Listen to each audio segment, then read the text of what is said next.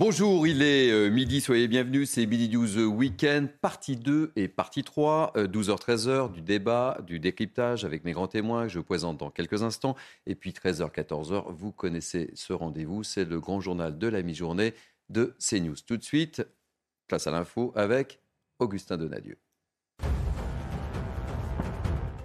Crise ouverte au Parti socialiste au lendemain de l'élection du poste de premier secrétaire avec un score très serré et des accusations d'irrégularité. Les camps des deux candidats se sont finalement mis d'accord euh, pour se retrouver aujourd'hui à 13h. Objectif, examiner l'ensemble des résultats. Olivier Faure est arrivé en tête du scrutin avec 393 voix euh, d'avance sur son rival, l'actuel maire de Rouen, Nicolas Maher-Rossignol, qui revendique lui aussi sa victoire. La présidente du Bundestag appelle Paris et Berlin à relancer le moteur de l'Europe à la veille des célébrations du 60e anniversaire du traité de l'Elysée. La présidente de la Chambre basse du Parlement allemand souhaite que la France et l'Allemagne coopèrent à nouveau sur les sujets sociaux et de défense. À l'occasion de la rencontre entre Olaf Scholz et Emmanuel Macron, 120 députés allemands sont attendus à Paris euh, demain. Ils seront accueillis par leurs confrères français. L'Ukraine ne recevra pour le, moment, aucun char lourd. Ses alliés occidentaux, ne sont pas parvenus à s'entendre sur la livraison de chars modernes, malgré les espoirs de Kiev qui les réclament instamment. Le président Volodymyr Zelensky s'est néanmoins félicité de la tenue de cette réunion entre alliés à Rammstein en Allemagne hier. Si les Européens commettent une erreur, ils devront en assumer les conséquences. Déclaration du chef des gardiens de la révolution en Iran. L'armée idéologique de la République islamique en Iran met en garde euh, l'Union européenne. Le Parlement a réclamé en effet d'inscrire les gardiens de la révolution sur la liste euh, des organisations terroristes. L'UE les met en cause dans la répression des manifestants après la mort de Masha Amini, mais également pour la fourniture de drones à la Russie.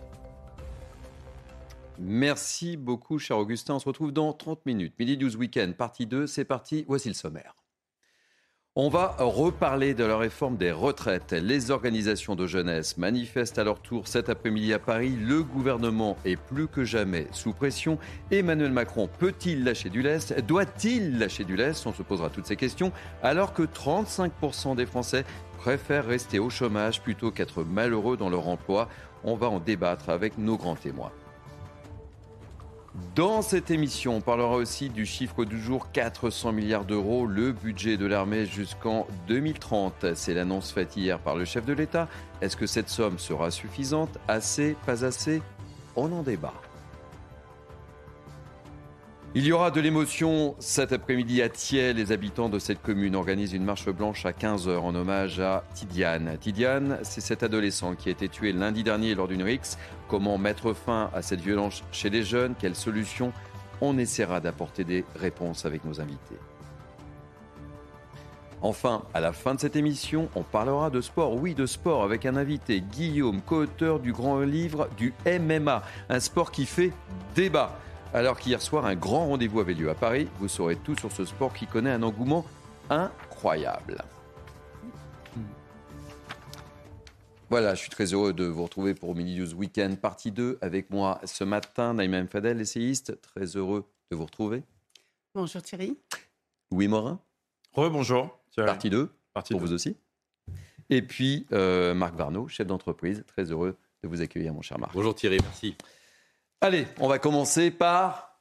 On va commencer par. Les retraites. manifestation. Voilà, je voulais savoir si vous suiviez. Ça me fait plaisir. On va commencer par les retraites. Nouveau défilé cet après-midi à Paris contre la réforme des retraites, vous le savez, dont on a beaucoup parlé jeudi.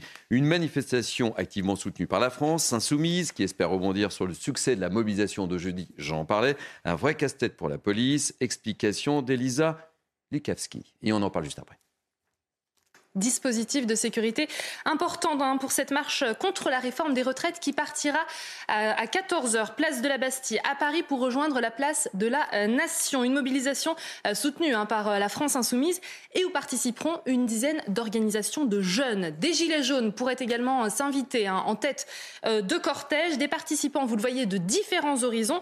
Et c'est là la grosse différence par rapport à jeudi et à la mobilisation intersyndicale qui avait réuni plus de 80 000 personnes. Jeudi, les services d'ordre des organisations professionnelles avaient pu garantir euh, la bonne marche du défilé aux côtés des forces de l'ordre et ce, malgré la présence de Black Bloc venus en nombre. Aujourd'hui, selon nos confrères du Figaro, eh bien, entre 100 et 200 éléments radicaux sont attendus.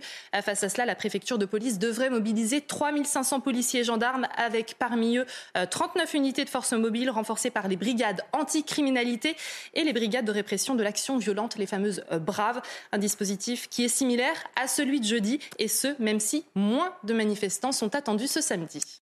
Bon, là, le risque, euh, c'est de voir que tout se passe bien ou qu'il n'y ait pas de, problème ah euh, majeur. Hein, Elisa l'évoquait. Jeudi, ça s'est plutôt très bien passé. là, il y a très bien passé. quelques petites interrogations. Mais jeudi, c'était les syndicats qui étaient dans la, rue. Et puis les syndicats, ils ont une, une tradition hein, d'être dans la rue. Ils savent manifester, ils ont des services d'ordre, ils sont organisés pour. Et là, au contraire, c'est une agrégation euh, de plusieurs mouvements. Alors tout d'abord, il y a des jeunes, mais euh, pas l'ensemble des organisations de jeunesse. Par exemple, l'UNEF n'appelle pas à manifester. Donc il y a d'autres organisations de jeunesse qui sont moins bien organisées, avec des services d'ordre qui sont pas forcément euh, très, très présents. Hein. Des organisations lycéennes, par exemple, qui n'ont pas de service d'ordre en leur sein. Et puis il y a les gilets jaunes qui viennent se greffer à tout ça. On le sait, hein, les gilets jaunes, il y a toujours eu des, casseurs en marge des manifestations. les dernières manifestations des Gilets jaunes. En marge, en marge. Les dernières manifestations des Gilets jaunes. mais vraiment, c'est important, c'est important de me, laisser parler jusqu'au bout. Excusez-moi, oui, parce que j'ai pas dit que c'était les Gilets jaunes. Oui, voilà, j'ai dit que c'était des casseurs qui venaient, qui venaient en marge des manifestations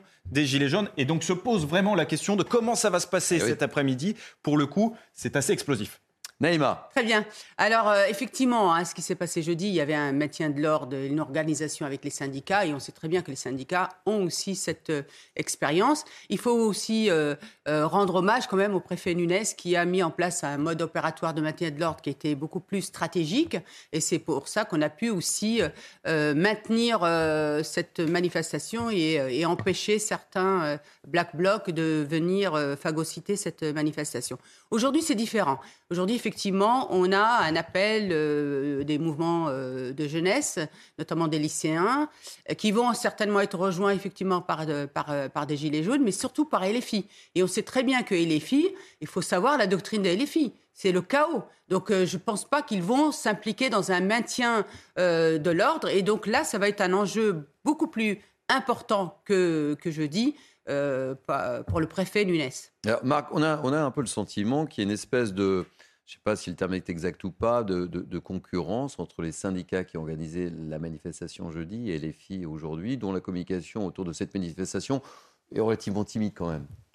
Oui, enfin, effectivement, euh, on avait jeudi une manifestation structurelle, structurée, organisée, euh, gérée par les syndicats. Louis Morin l'a bien résumé avec service d'ordre et euh, expertise en la matière. Et aujourd'hui, on a une agrégation euh, de représentants d'associations, de, regroupements euh, plus ou moins représentatifs qui vont s'agréger les uns aux autres, qui vont manifester ensemble. Et là, effectivement, on a le terreau idéal pour, pour les Black Blocs. moi, je suis étonné quand on nous dit qu'il va y avoir 100 à 200 Black Blocs. c'est toujours les mêmes. Pourquoi on ne les assigne pas à résidence? On les a interpellés 45 fois chacun. Peu ont été déférés parce qu'à chaque fois, il y a des vices de procédure. Euh, j'ai du mal à comprendre. De la même façon, euh, on fait parfois des contrôles préalables en amont. Vous savez, dans les sorties de métro, dans les axes, dans les grands axes, on vérifie, on fouille les gens. Visiblement, ce n'est pas prévu aujourd'hui. Il ne faudrait pas que ça se transforme en violence urbaine, parce qu'on sait que les Black Blocs ne cherchent qu'une seule chose, c'est avoir un nombre suffisant de manifestants pour pouvoir se fondre dans la masse et venir faire le chaos. Et je crois que c'est vraiment pas le moment, ni pour le gouvernement, ni pour les opposants à la retraite, d'avoir euh, des violences urbaines ça se bénéficierait objectivement à personne, y compris à LFI. Ça leur bénéficierait pas. Alors, ce qui est euh, étonnant, c'est que l'UNEF, principal euh, syndicat étudiant, ne participe pas, ne semble pas participer à cette manifestation parce que, a priori, il faudrait un, front euh, syndical unitaire. Et il n'y a pas, il a pas, il a pas, il a pas l'UNEF. C'est bizarre, non? La, volonté de, l'UNEF, c'est de sortir du bois au bon moment, si vous voulez. Hein. Ils ont une puissante force de frappe avec les, les étudiants qui sont à à l'université. Et évidemment, au moment où ils vont appeler à, manifester, ça va être encore une nouvelle étape dans le rapport de force vis-à-vis du gouvernement. Et donc, ils veulent calculer, être maîtres de leur calendrier. C'est la raison pour laquelle, aujourd'hui, ils estiment que c'est encore euh, prématuré. Allez, on le voit, le gouvernement est sous pression vu le succès de la manifestation de jeudi et 70% des Français estiment que la mobilisation de ce jeudi a été un succès. C'est le résultat en tous les cas d'un sondage Odoxa pour le Figaro ce matin. Euh, plus d'un million de manifestants euh, dans les rues selon la police. Un succès à tel point que 6 Français sur 10, je dis bien 6 Français sur 10, estiment que l'exécutif va devoir modifier ou abandonner sa réforme. Le gouvernement est-il prêt à revoir sa copie? Élément de réponse avec euh, Florian Paume et Barbara Durand. On en parle juste après. Le succès de cette mobilisation contre la réforme des retraites peut-elle changer la donne? Si 74% des Français pensent que le mouvement de grève va se prolonger, 47% d'entre eux pensent que la démonstration de force pourrait contraindre le gouvernement à revoir sa copie. 41% des sondés estiment que l'exécutif restera droit dans ses bottes. Enfin, à l'inverse, une petite minorité, 12%, croit que le gouvernement va devoir abandonner sa réforme. Dans la rue, les avis divergent. Potentiellement, il risque de modifier euh, des, des données euh, de l'équation, certainement. Pour moi, il reculera pas. C'est un monsieur qui va rester euh, droit dans ses bottes. Donc je pense que ça a quand même mis un petit coup de, pression un peu au gouvernement. Bah, J'espère pas parce que ça manquerait un peu de, de courage. Je pense que c'est une réforme qui est nécessaire, il faut la faire. Mais la rue peut-elle réellement bloquer le passage de cette réforme? Je crois qu'il y a deux conditions pour cela. Soit des blocages, c'est-à-dire des grèves, voire une forme de grève générale. Et donc à ce moment-là, l'opinion se retourne contre le gouvernement en disant nous voulons de l'essence, nous voulons pouvoir circuler. Et ça, euh, évidemment, c'est plus possible. Il faut que le gouvernement recule. Soit alors, et ça personne ne le souhaite réellement, euh, qu'il y ait une ambiance de violence incontrôlable. En attendant une nouvelle journée de mobilisation le 31 janvier prochain, les syndicats appellent les Français à multiplier les actions à partir de la semaine prochaine.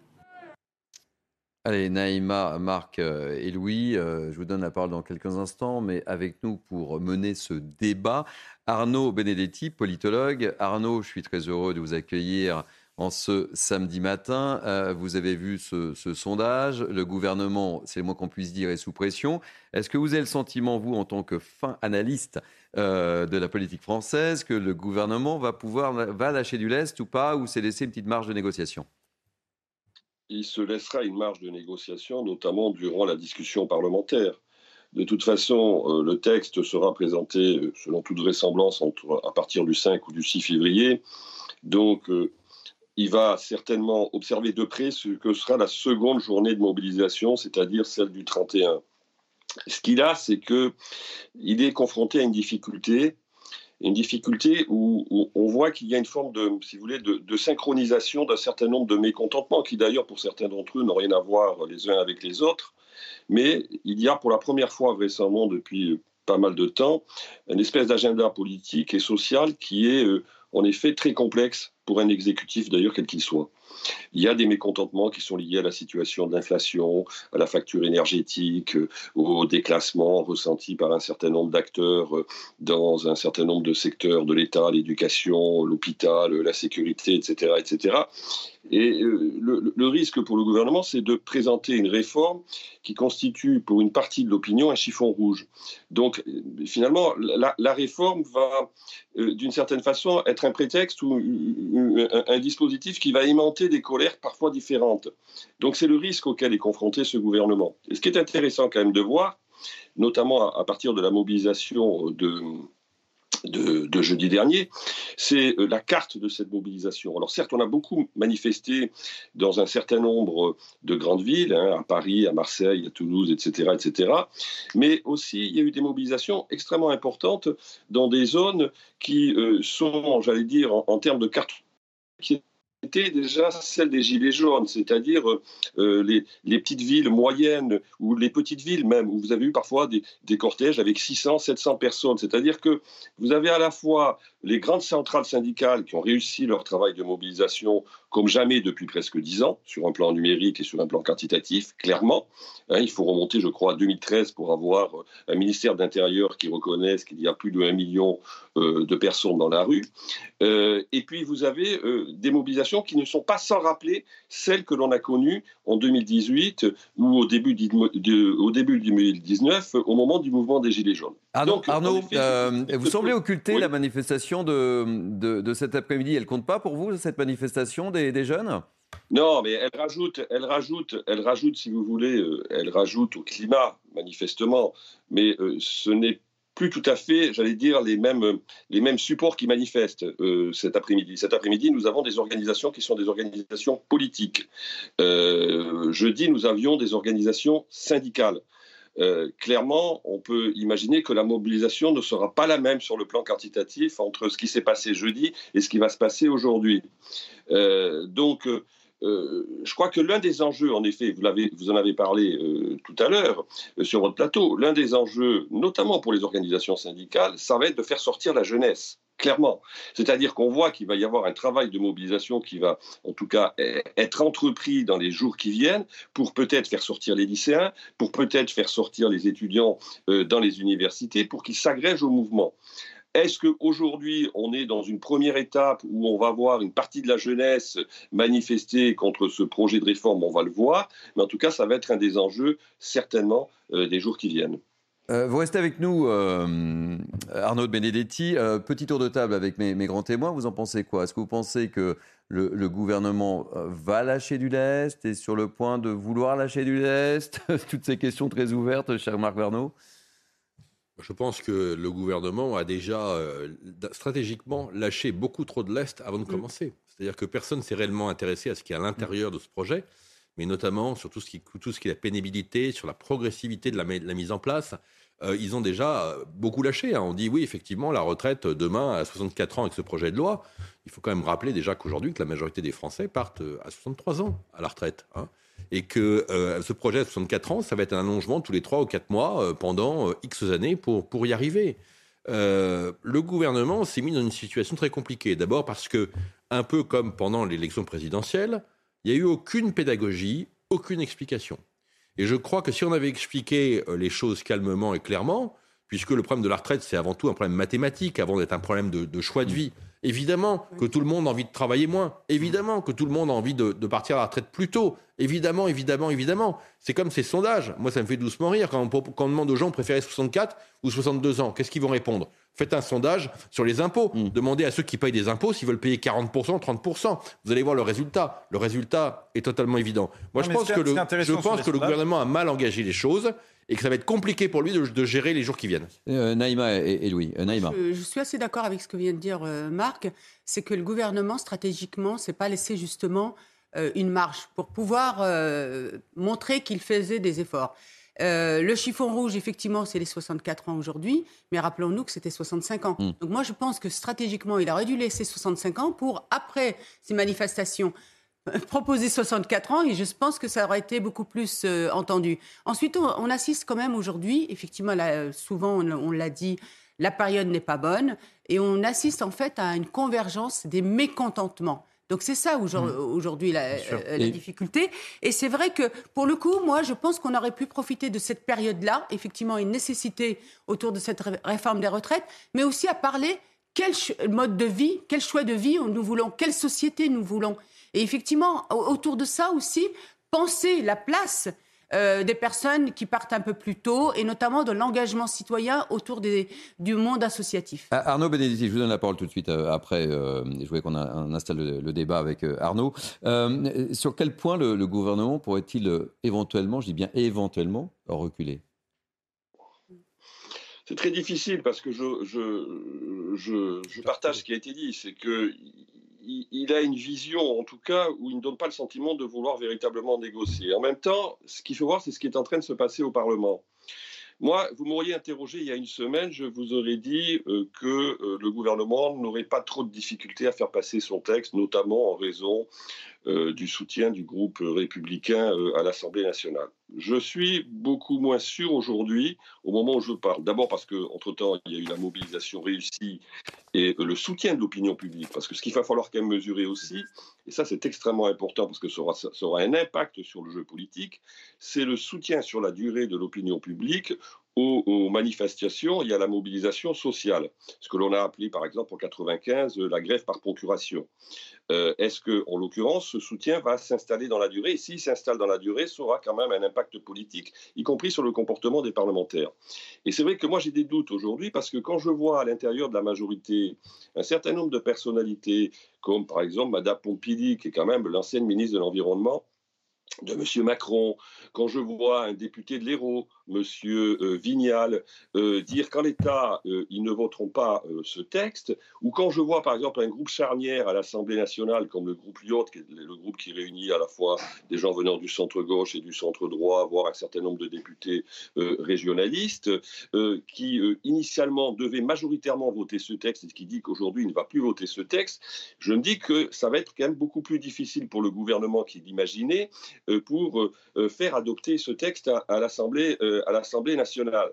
Donc les marges de manœuvre, il faut qu'il donne à la fois des marges, il faut qu'il donne à la fois, si vous voulez, des, des gages à l'aile gauche de sa majorité, mais il faut aussi qu'il donne des gages aux républicains. Donc c'est extrêmement compliqué comme exercice mmh. aujourd'hui. Moi je pense que fondamentalement, de toute façon, tout va dépendre, dans, et comme c'est le cas généralement dans ce type de situation, tout va dépendre de ce qui va se passer dans la rue, tout, ce qui, tout va dépendre de ce qui va se passer dans l'opinion publique. Et notamment, et, notamment entre autres, cet après-midi. Euh, Naïma euh, Mfadel et, Louis Morin. Oui, euh, Monsieur Benedetti. Euh, je voulais vous poser une question, s'il vous plaît. moi, j'ai le sentiment qu'il aurait fallu qu'il procède autrement, c'est-à-dire notamment interroger les citoyens, c'est-à-dire du bas vers le haut, en faisant des propositions. On sait que, par exemple, il y a eu des propositions autour, effectivement, de la réforme dans le cadre de la répartition, comme on le fait aujourd'hui. Deuxièmement, répartition plus euh, capitalisation. Et il y a eu un sondage qui a quand même 68% euh, de personnes qui étaient favorables, qui disait on est prêt à cotiser plus, mais à partir toujours à 62 ans. Qu'est-ce que vous en pensez? Parce que moi, j'ai le sentiment qu'on avait des instances pour lesquelles, sur lesquelles on pouvait effectivement euh, discuter et que ça n'a pas été saisi pour que justement l'opinion publique soit associés. Et puis il y a aussi, une dernière chose, le référendum. Qu'est-ce que vous en pensez? Réponse très rapide, euh, Arnaud. Très, euh, très, rapidement, je pense que, euh, enfin, je ne vois pas aujourd'hui l'exécutif se, se, lancer dans un projet de référendum avec le risque, avec le risque que comporte le référendum. On sait très bien que les gens en général ne répondent pas à la question qui leur est posée, mais répondent en fonction de leur sympathie ou de leur antipathie vis-à-vis du gouvernement. Donc il y, a une prise de, il y aurait une prise de risque considérable pour Emmanuel Macron. le deuxième aspect, c'est que la réalité, c'est que sur le fond, le, le, gouvernement n'a pas réussi à scinder euh, le front syndical. Et, la nouveauté, euh, finalement, là, depuis dix ans, c'est que pour la première fois, un exécutif se retrouve avec euh, une unité syndicale. Notamment, il aurait pu négocier avec la CFDT, il aurait pu trouver des moyens, vraisemblablement, de faire en sorte que la CFDT, au moins, ne s'oppose pas frontalement à la réforme. Ils ne l'ont pas fait. Il veut donner, Emmanuel Macron, des gages à une partie de son électorat. Il a besoin d'une réforme, il a besoin de ce totem. Et en plus, la difficulté, c'est qu'il n'a pas tellement d'autres fenêtres de j'allais dire, d'opportunités en termes d'agenda politique que celle qu'il a aujourd'hui, c'est-à-dire ce début d'année 2023, euh, parce qu'après, ça sera beaucoup plus difficile, on sait très bien, au fur et à mesure que se déroulera le, quinquennat. Merci euh, beaucoup euh, Arnaud Benedetti. je rappelle que vous êtes un visage bien connu de, de, CNews en tant que politologue. On se retrouve dans quelques instants et on va parler de toujours du travail, de la valeur travail. Avec ce chiffre, 70% des Français estiment que la mobilisation de ce JT a été un succès et 35% des Français préfèrent rester au chômage plutôt qu'être malheureux dans leur emploi. Vous voyez les deux chiffres? Eh bien, on en parle juste après. Allez, à tout de suite.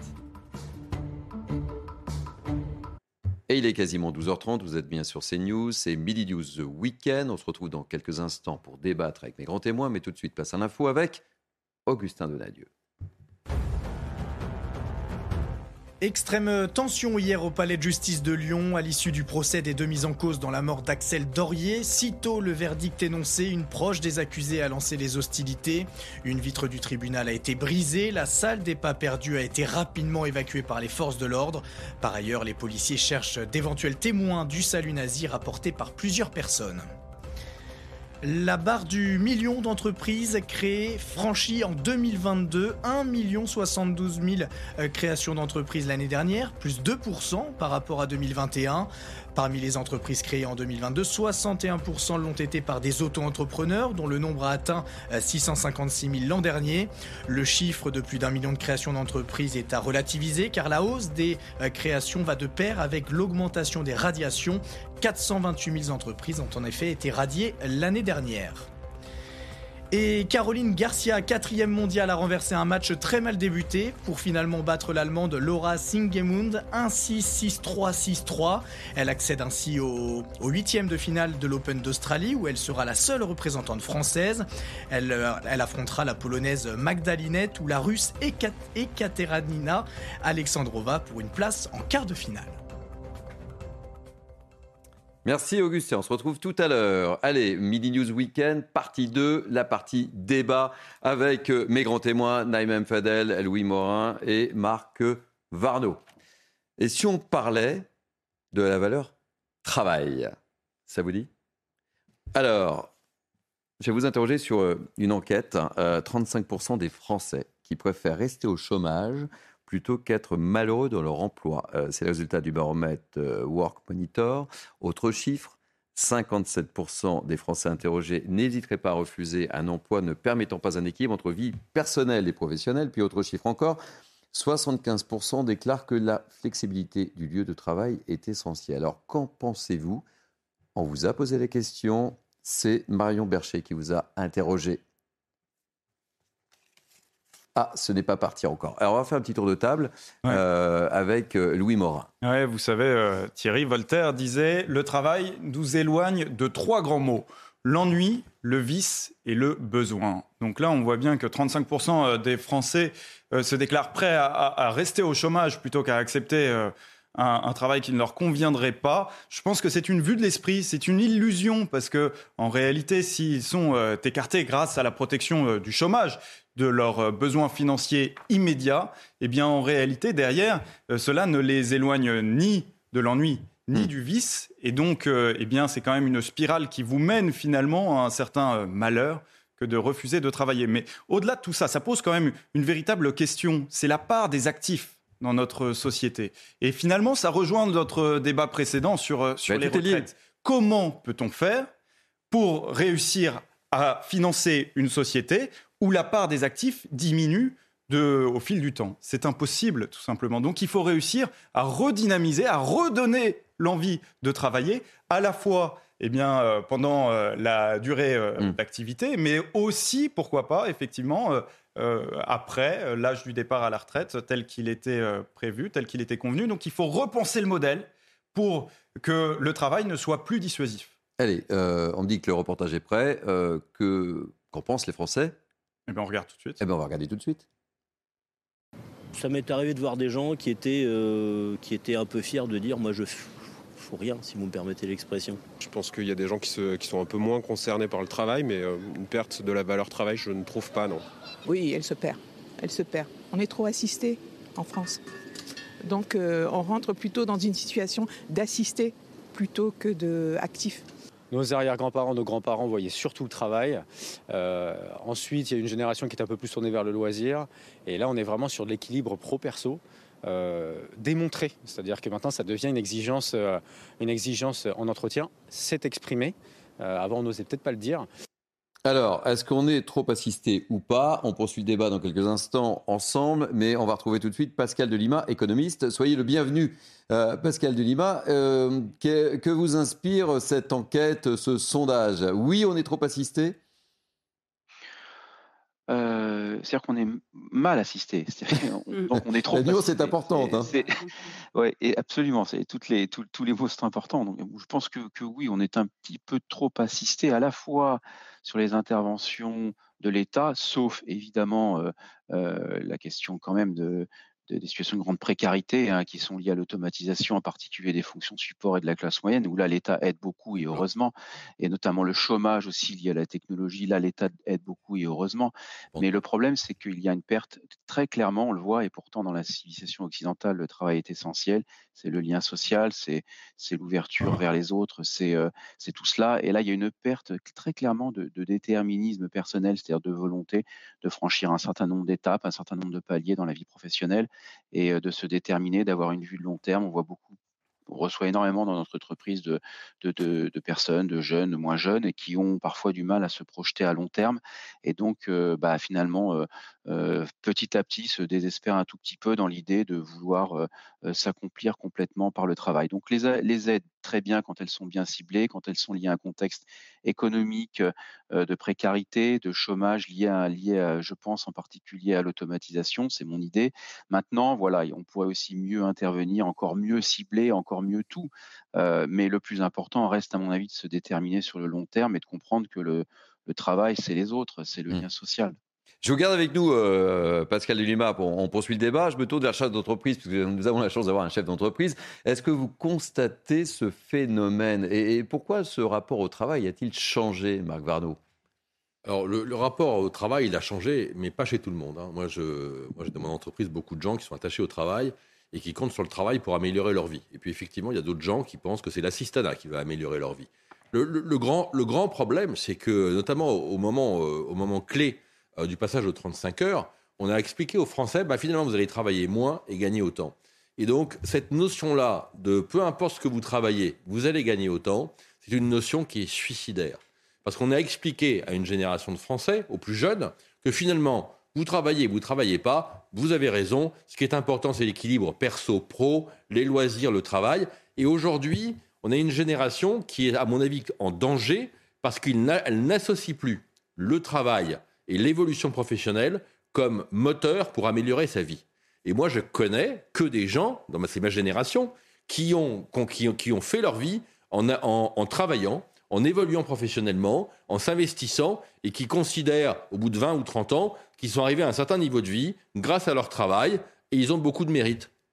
Et ça, on essaie de le casser aujourd'hui. En, on est en train d'essayer de faire en sorte que, finalement, pour faire rapide, ceux qui vont travailler beaucoup, ceux qui vont travailler moins, eh ben, l'État-providence va leur apporter de quoi vivre correctement. Et ça, c'est inacceptable. Louis Morin, euh, Naïm Fadel, vous êtes d'accord avec euh, ce que vient de dire euh, Marc Varnaud en tant que chef d'entreprise? Non, mais c'est vrai qu'il y, a évidemment le caractère de, de l'assistanat, mais pas que. Ce qu'il faut souligner aussi, c'est qu'en France, ça fait maintenant plusieurs décennies qu'on est avec un taux de croissance qui avoisine les 1, 2, maximum 3% d'année en année, quand on a des pays asiatiques qui ont des taux de croissance à deux chiffres depuis plusieurs décennies. Qu'est-ce qui se passe, si vous voulez? Vous allez travailler dans un pays où vous avez un taux de croissance à deux chiffres. Eh bien, vos, conditions de travail, vos conditions même de vie s'améliorent d'année en année. Quand vous êtes en France, avec un taux de croissance qui euh, dépasse à peine l'inflation, la réalité, c'est que vous avez des conditions de vie qui se dégradent d'année en année. Vous avez un sentiment de déclassement. Et ça, c'est terrible, parce que ça ne vous incite mmh. pas à vous donner euh, davantage, et finalement, ça vous incite à faire le minimum quand, en plus, par conséquent, puisqu'il n'y a pas de croissance, on est obligé de mettre en place des politiques de restriction budgétaire. Donc il y a un véritable problème de croissance plus globale en France qui désincite au travail.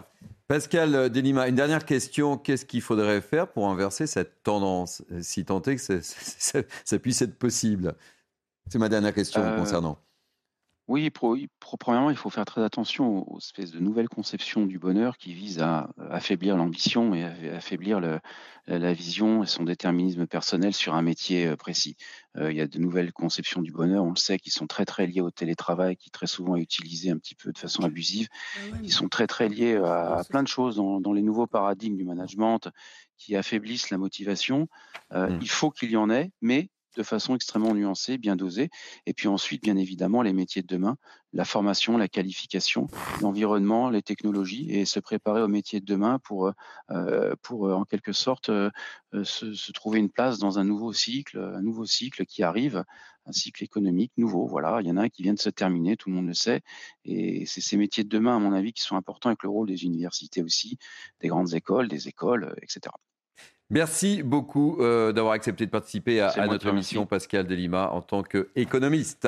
Ce chiffre à présent, 400 milliards d'euros, ce sera le budget de l'armée jusqu'en 2030. C'est l'annonce faite par Emmanuel Macron hier lors de ses vœux aux armées à Mont-de-Marsan. Explication d'Aminat Adem. On en parle tous ensemble juste après. 400 milliards d'euros sur la période de 2024 à 2030. C'est une hausse de 30% par rapport à l'année précédente. Pour certains analystes, cette enveloppe budgétaire ne va pas résoudre les carences de l'armée.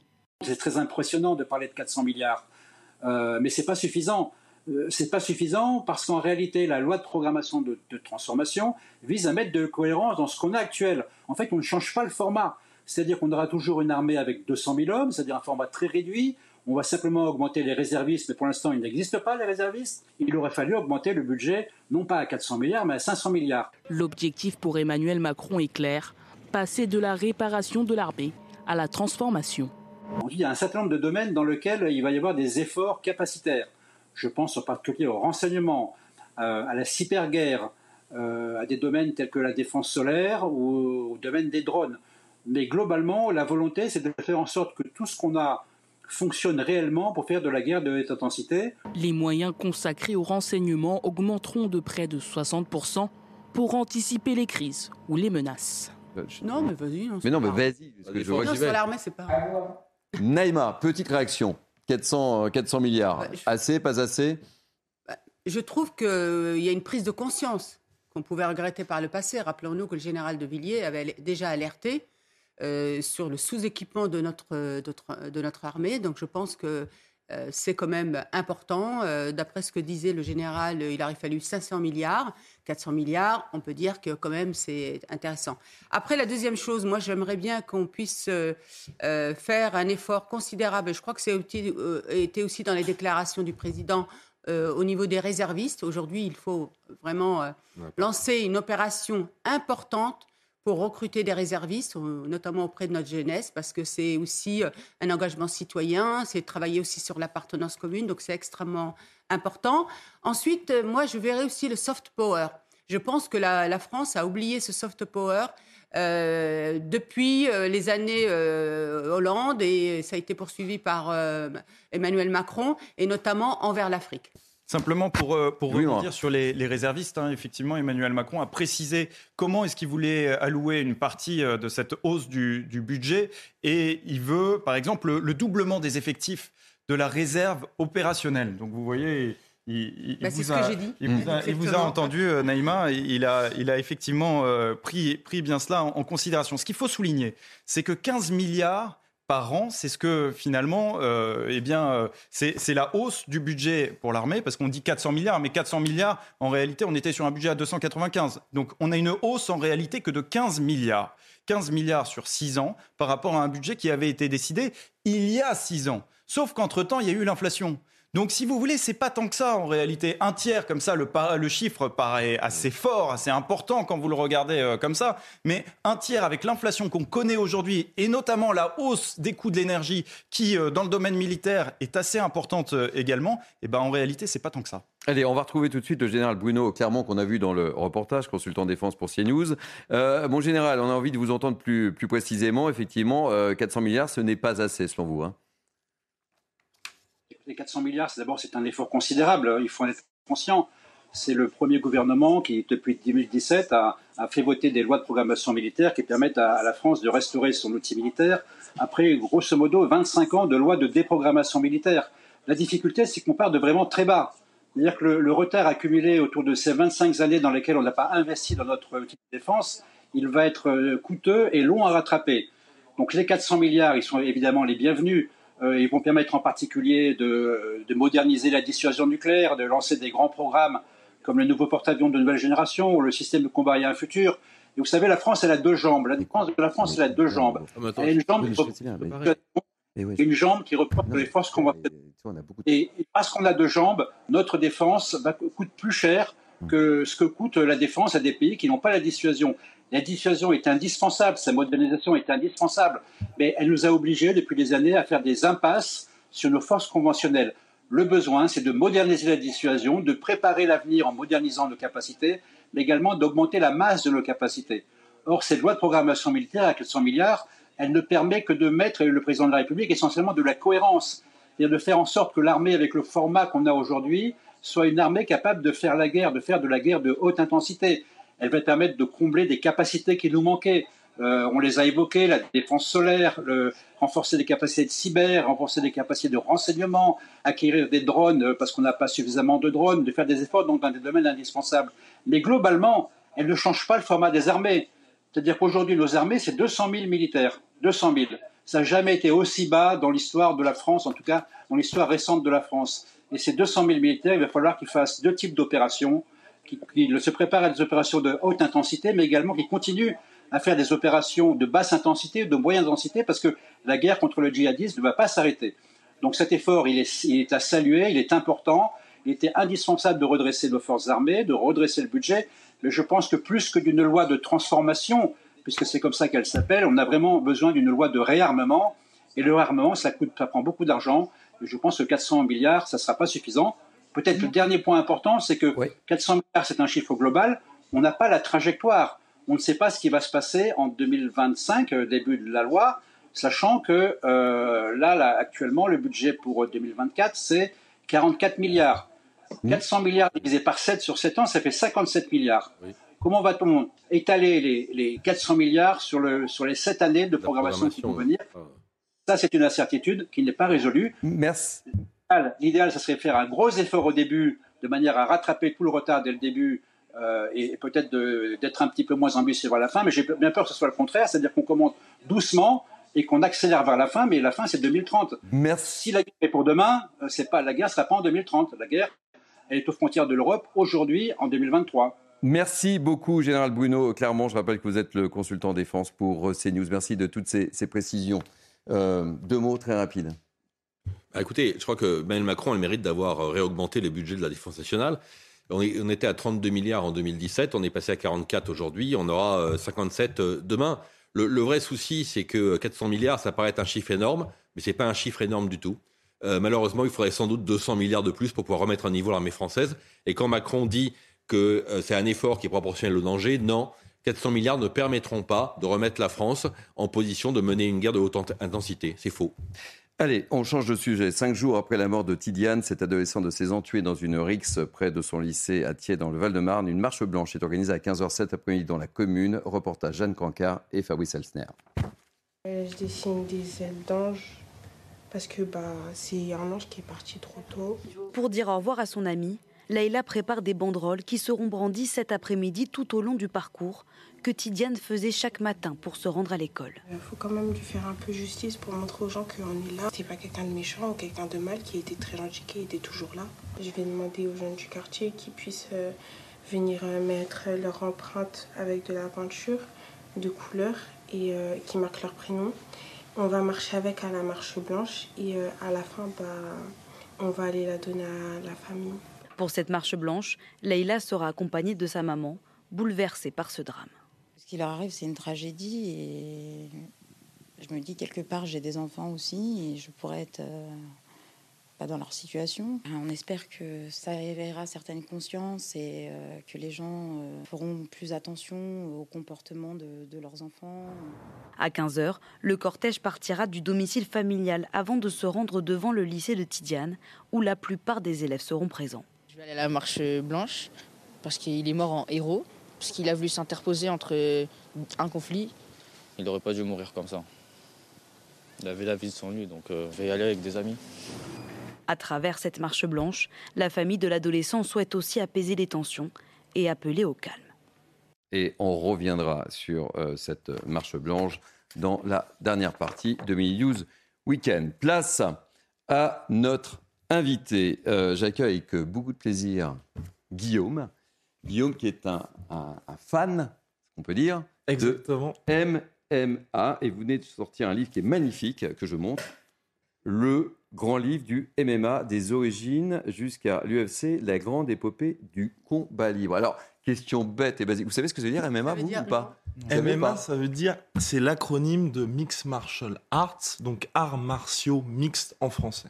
Voilà. Ah, et donc mix, ça veut dire qu'il y a quoi comme arme? Donc en gros, si vous voulez, vous allez pouvoir faire de la lutte. Bon, moi j'ai fait du judo étant jeune. Donc si vous avez fait du judo, vous venez, vous faites votre judo. Vous pouvez aussi faire de la boxe, vous pouvez aussi faire du karaté un petit peu tous les sports de combat mélangés. Donc ah. avec des règles, bien évidemment. Alors, hier soir, euh, c'était devant les caméras de Canal, il y avait un grand rendez-vous au Dôme de Paris, c'est ça Exactement. ce soir, racontez-nous. Ouais, donc c'était les meilleurs là. C'était les meilleurs, les meilleurs de France, Ares Fighting Championship. Donc en gros, si vous voulez, c'est un petit peu l'antichambre de l'UFC, qui est la grosse ligue, l'équivalent de la NBA pour le MMA. Et donc il y a un Français qui s'appelle qui s'appelle Abdoul Abdouragimov qui a gagné à la toute dernière seconde On voit des images. hein. C'était hier soir, ça. hein. Exactement, c'était hier soir. Mais oui, Cocorico, exactement. Alors, dites-moi, ça, c'est un sport qui a été, euh, qui connaît un engouement de dingue, Mhm. mais qui a été beaucoup décrié parce que c'est quand même, mine de rien, c'est assez violent, quoi. Oui, exact. Ça mêle tout, quoi. hein. Ouais, c'est c'est assez violent, mais ça fait partie. Enfin, c'est comme moi, je suis un grand fan de rugby, un grand fan de NFL, de football américain. Bah, Il y a forcément des risques un peu dans tous les sports. En MMA, il y a des risques, il y a un petit peu de sang, et forcément, c'est aussi un sport qui est très récent puisque ça n'a que 30 ans. Ouais. Et euh, comment vous expliquez ce, ce phénomène croissant? Euh, Parce que ça vient des États-Unis quand oui, même, exactement. au départ. Ouais, ça et, vient- et- et maintenant, en France, ça commence à. C'est ça, ça Hier vient- soir, c'était c'était plein. hein. Oui, c'était plein hier soir. Et d'ailleurs, vous pourrez venir au prochain qui a lieu en février. Donc, Euh, avec plaisir, on y va ou pas 12. Bah oui, avec plaisir. Et bah, formidable. Et donc, euh, Marc, c'est un grand amateur de, de sport. Évidemment. Marc, je vous imagine bien là sur. Parce qu'en fait, c'est hexagonal, hein, c'est ça le. Exact, octogone, octogone, octogone, Et donc ouais, donc l'essor bah, vient tout simplement du fait que déjà en France, bah, c'est une terre de sport de combat parce qu'on est très bon en judo, très bon en karaté, mais aussi quand MMA, contrairement à la boxe, on fait les combats que les gens veulent voir en boxe anglaise, par exemple. On met beaucoup de temps avant d'avoir les combats que tout le monde souhaite. Par exemple, Tony Oka, là, il va combattre en boxe contre Carlos Takam. Ça faisait deux ans qu'on voulait ce combat. En MMA, en six mois, c'est plié. Les fans ont les combats qu'ils veulent. Et donc, c'est ce qui fait qu'aujourd'hui, le MMA commence à dépasser la boxe. Alors, c'est un mix de plein de sports. Oui, complètement. Il y a quoi dedans? Tout, tous les sports de combat. Enfin, si, vous faites du judo, vous faites de la lutte, bah, c'est parti. Vous allez combattre. J'imagine bien Marc Vano sur le. Bah, voilà. Ah, vous voulez dire qu'en fait, euh, les, les- les- ceux qui combattent Ouais. peuvent ne pas faire le même sport. Exactement. Enfin, je peux faire du judo Oui. et combattre avec quelqu'un qui fait de la boxe, par exemple. Exactement. Donc, ça va être votre spécialité. Vous pouvez aussi faire de la boxe, mais vous allez rester dans Et votre vous en faites, spécialité. vous, personnellement? Non, non, non. Moi, j'ai fait du judo. Moi, aujourd'hui, je laisse les Mais qu'est-ce qui fait que vous, dites- vous êtes devenu un fan et- Parce que ce livre est magnifique, c'est Bah, la Bible. Et merci beaucoup, exactement. C'est la C'est Bible sorti du MMA. C'est sorti aux éditions Marabout. Marabout. Et d'ailleurs, notre éditeur Benoît nous regarde, donc euh, bonjour Benoît. Et, et donc oui, donc euh, en gros, c'est mon meilleur ami qui a coécrit le livre avec Chris aussi, qui est fan depuis toujours. Donc c'est mon ami de, de lycée. Et donc euh, il m'en parlait, il m'en parlait, il m'en parlait. Et puis bah, j'ai forcément fini par être piqué. Exactement. Alors, euh, sujet qui fâche, je, je lisais nos, nos amis du, du Parisien ce matin. Mhm. Il y a, y a, hum, une espèce de concours de, de baf, c'est quoi ça? Et Alors, ça fait partie de la MMA aussi? Pas du tout, ça n'a rien à voir. pourquoi c'est lié? Alors, pourquoi c'est lié? C'est que la ligue, donc l'UFC, qui est la plus grosse ligue de MMA, le président de la ligue de MMA, il s'est dit les baffes, ça fait beaucoup de vues, donc je vais lancer ma ligue de baffes. Et Vous là, connaissiez ça? Ouais, je connais, mais c'est Voilà. très dangereux. Eh oui, et ça, c'est dangereux. ah oui, Baffes, c'est- des pas baffes, dangereux. euh, des- oui, des baffes comme ça. Et là, un concours comme c'est ça, là, Exactement. Oui, et- oui, ah, ça c'est complètement stupide. oui, Oui, oui, ça c'est complètement stupide. Mais c'est lié pas ça avec la MMA ou pas. C'est quoi Ah, par ah non, rapport ça n'a rien à lien voir. Il n'y a aucun lien, c'est juste que c'est les mêmes personnes qui ont la ligue de MMA qui se sont dit on va lancer une ligue de condamnez. Parce que en réalité, le MMA, c'est quand même un sport qui est assez décrié régulièrement. Il y a des polémiques. En novembre dernier, si je me trompe pas, il y avait un maire du 94 qui a voulu l'interdire dans sa ville. C'est un sport qui est assez récent, qui a été interdit par le passé. Vous condamnez aujourd'hui ce type euh, d'initiative qui finalement mélange un peu tout? Alors, pour le coup, la ligue de, de baffes, justement, ça n'a rien à voir avec Ah, le MMA. Ah oui, non, ça n'a rien à voir. Vous, vous condamnez un peu cette ligue de baf qui, Ah bah oui. qui n'a rien à Ah voir. oui, ah, qui- ça, ça, c'est complètement qui vous stupide. nuit quand même à votre image parce que vous voyez, on, Hmm. on en parle. euh, Ah oui, les, les gens. On parlent- aborde tous les sujets. les, les gens en parlent parce que c'est spectaculaire, mais la ligue de la ligue de ça, c'est complètement stupide. Je veux dire, c'est un gars qui a les bras croisés, qui Mm. se prend des baffes euh, pleine puissance. Donc, euh, oui. Enfin, comment vous prenez des commotions euh, tranquillement Bon, enfin, c'est important, on parle de tout euh, dans Mini News Weekend et je trouve que ce livre est, est magnifique. On peut commencer à quel âge euh Il n'y a pas d'âge. Il y a, du MMA Kids. Vous allez au MMA Factory. Il n'y a pas de coût, pas de souci. Et justement, ça apprend euh, le respect. Vous faites un petit peu de judo aussi. Donc, c'est tous les sports confondus. Bon, eh ben, je remonte le livre, le grand livre du MMA des origines jusqu'à l'UFC, la grande épopée du combat libre. Merci beaucoup. On va marquer une pause. On se retrouve dans quelques instants pour la dernière partie de Mini News, le grand journal de la mi-journée. Tout de suite. Rebonjour, vous êtes bien sur CNews, c'est News Weekend, la dernière ligne droite, le grand journal de la mi-journée, comme vous le savez, avec nos grands témoins. Je vous présente dans quelques instants, mais voici les titres de ce grand journal. À la une, la réforme des retraites, la suite. Les organisations de jeunesse manifestent à leur tour contre la réforme des retraites. Rendez-vous fixé donc à 14h, dans une heure, cet après-midi. Place de la Bastille à Paris, 3500 policiers et gendarmes seront mobilisés. Nous serons sur place dans quelques instants avec nos envoyés spéciaux Mathieu Devez et Sacha Robin. Sans doute beaucoup d'émotions cet après-midi à Thiers à 15h. Une marche blanche est organisée en hommage à Tidiane. Tidiane, c'est cet adolescent tué lundi dernier devant son lycée lors d'une RIX reportage dans cette édition. Dans ce journal, un chiffre, oui un chiffre, 400 milliards d'euros, le budget de l'armée jusqu'en 2030. L'annonce a été faite hier par le chef de l'État, et cela dans un contexte de guerre avec le conflit en Ukraine. Explication et analyse. Enfin, à la fin de ce journal, je vous invite à un spectacle. C'est le spectacle le plus, primé de tous les temps. Cela s'appelle Les Producteurs de Mel Brooks. C'est adapté par Alexis Michalik et c'est à l'affiche au théâtre de Paris. Immersion dans les coulisses de cette comédie musicale à la fin de cette édition. Et avec moi pour cette dernière heure de Minus Weekend, Naïm M. Fadel, toujours depuis une heure.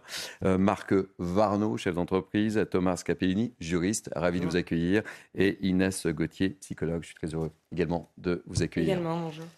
Allez, je le disais dans les titres, nouveau défilé cet après-midi à Paris contre la réforme des retraites. Une manifestation activement soutenue par la France insoumise qui espère rebondir sur le succès de la mobilisation intersyndicale de jeudi dont on a beaucoup parlé.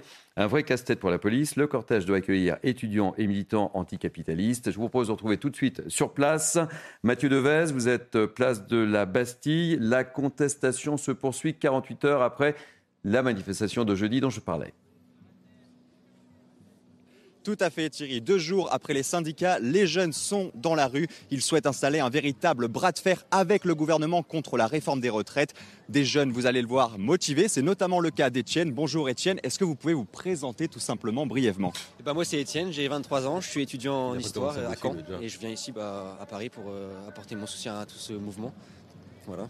Et pourquoi c'est important pour vous Pourquoi c'est si important d'être mobilisé aujourd'hui? Parce que c'est notre avenir, parce qu'on euh, a envie de, montrer qu'on est là, qu'on est contre cette réforme, que c'est un mouvement euh, d'ampleur euh, intergénérationnel qui concerne tous les territoires. Il y a des bus qui sont venus partout de France.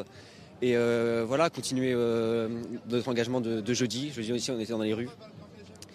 Et voilà, et cette réforme, on est entièrement contre. On ne parle pas de pénibilité au travail. On taxe toujours le peuple. On ne parle pas, on- pas les riches, etc. Donc euh, voilà. Étienne, vous l'avez dit, vous avez 23 ans, c'est jeune, et pourtant vous vous intéressez déjà à la retraite. Pourquoi? Parce que c'est.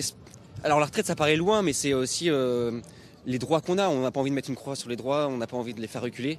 Donc c'est surtout pour ça, même si la retraite, euh, moi je ne sais pas encore, je sais pas encore ce que je vais faire dans la vie, je sais pas. La retraite c'est dans longtemps, mais euh, voilà, c'est des droits, on, on- on les bouffe toujours de plus en plus, petit à petit, et voilà, faut les défendre tout simplement. Est-ce que vous êtes prêt à aller jusqu'à bloquer les universités? Vous êtes étudiant en histoire. Est-ce que vous êtes prêt à, à aller jusque-là contre cette réforme des retraites? Carrément, si, si on n'est pas écouté, euh, à voir comment le mouvement euh, continue, mais euh, évidemment, moi je serai toujours, je serai toujours engagé et j'espère que ça va continuer, prendre de l'ampleur et qu'on va nous entendre là-haut, enfin, qu'on va pas passer en force. Et voilà, écouter les jeunes surtout, c'est hyper important. Merci beaucoup Étienne. Et selon les organisateurs, cette marche aujourd'hui pourrait être cruciale car si la jeunesse s'empare de la mobilisation contre la réforme des retraites, selon les organisateurs, cela pourrait faire changer de fusil d'épaule le gouvernement et donc retirer, toujours bien sûr selon les organisateurs, ce projet de réforme des retraites. Merci beaucoup Mathieu Devez et je rappelle que vous êtes accompagné par Sacha Robin. Marche euh, cruciale, euh, Marc Varno? Crucial. Je vous sens dubitatif. Oui, je, je suis pas dubitatif. Disons qu'on a eu une manifestation entre guillemets classique qui elle était totalement justifiée, et compréhensible jeudi dernier, qui était le qui était le fruit des syndicats, une manifestation organisée, structurée, unitaire, avec des services d'ordre, tout ce qui va, tout ce qui va avec, et ça s'est bien passé. Et là aujourd'hui, on a une, on a une manifestation, ça trompe personne, qui est purement politique. C'est-à-dire qu'on a l'extrême gauche qui est en randonnion et qui essaie de mobiliser les jeunes sur un sujet qui les concernera sans doute dans 40 ans. Et pour répondre à ce, jeune qui s'appelle Étienne, euh, il, peut se rassurer, il y aura encore 15 réformes des retraites avant qu'il lui arrive à la retraite. Donc euh, je ne sais pas en quoi aujourd'hui il considère que c'est un combat fondamental pour lui. Mais très franchement, euh, moi je suis assez surpris de voir ça. Je crois qu'il y a tous les ingrédients aujourd'hui pour que ça se passe mal. Parce qu'on a des euh, qui ne sont pas structurées, des associations étudiantes, de jeunes, très politiques, LFI. On a une espèce de mélange, une espèce de bouillabaisse politique euh, qui inquiète les forces de l'ordre et à juste titre, parce que c'est en général dans ces manifestations-là que les black blocs, les black blocs ont de l'espace pour pouvoir euh, créer le chaos. Thomas Carpellini, vous êtes jeune, vous? Oui, oui, bah vous savez, euh, Raymond Devos disait que les jeunes, c'est comme les vieux, mais l'expérience en moins. Je ne retirerai pas un mot de, de ce que vous avez dit. On voit que c'est une manifestation purement politique. Il faut voir qui il y a derrière. Derrière c'est la France insoumise. La France insoumise sait lire une carte électorale. Elle voit qu'elle a un fort taux de pénétration dans l'électorat de la jeunesse. On sait que la jeunesse est beaucoup plus mobilisable et beaucoup plus explosive que d'autres tranches de la population. Donc oui, évidemment, cette manifestation rentre dans une stratégie politique. Il faut mettre la pression au gouvernement. On sait que les jeunes, c'est comme vous l'avez très bien rappelé, un terreau favorable au Black Bloc, donc à la violence, donc aux images chocs, donc à toute euh, cette iconographie qui peut faire peur au gouvernement, comme on l'avait vu lors de la réforme El Khomri sous François Hollande ou comme on l'avait vu pendant les Gilets jaunes. Après, moi, ce que je trouve c'est un petit peu scandaleux, cette manipulation de la part d'hommes politiques de cette jeunesse qui, évidemment, est concernée par cette réforme des retraites. Même si vous avez entièrement raison également, il y en aura 15 après. Mais voir qu'on va balancer dans la rue des jeunes surexcités dans le seul but de mettre une pression de violence au gouvernement, je trouve qu'il y a une responsabilité politique extrêmement dangereuse. De la part de certains responsables. On espère, la manifestation de jeudi s'est déroulée dans le calme. On espère que celle de cet après-midi, enfin, On peut craindre, oui, mais aujourd'hui, on, espère, peut craindre beaucoup du moins. plus qu'il y ait euh, du débordement, puisque c'est, pour Mmh. rebondir sur ce que vous avez dit, c'est que c'est dans l'ADN de la LFI de- d'avoir le chaos dans la rue. Donc, Mmh. c'est effectivement, on peut craindre que ça se passe pas très bien. Allez, un gouvernement, évidemment, on l'a évoqué tous ensemble, sous pression. 70% euh, des Français estiment que la mobilisation de ce J dont on parlait a été un succès. C'est le résultat d'un sondage au Doxa pour le Figaro euh, ce matin. Plus d'un million de manifestants dans les rues selon la police. Un succès à tel point que 6 Français sur 10, oui, 6 Français sur 10 estiment que l'exécutif va devoir modifier ou abandonner sa réforme. Le gouvernement est-il prêt justement à modifier sa copie? Élément de réponse avec Florian Paume et Barbara Durand. Le succès de cette mobilisation contre la réforme des retraites peut-elle changer la donne? Si 74% des Français pensent que le mouvement de grève va se prolonger, 47% d'entre eux pensent que la démonstration de force pourrait contraindre le gouvernement à revoir sa copie. 41% des sondés estiment que l'exécutif restera droit dans ses bottes. Enfin, à l'inverse, une petite minorité, 12%, croit que le gouvernement va devoir abandonner sa réforme. Dans la rue, les avis divergent.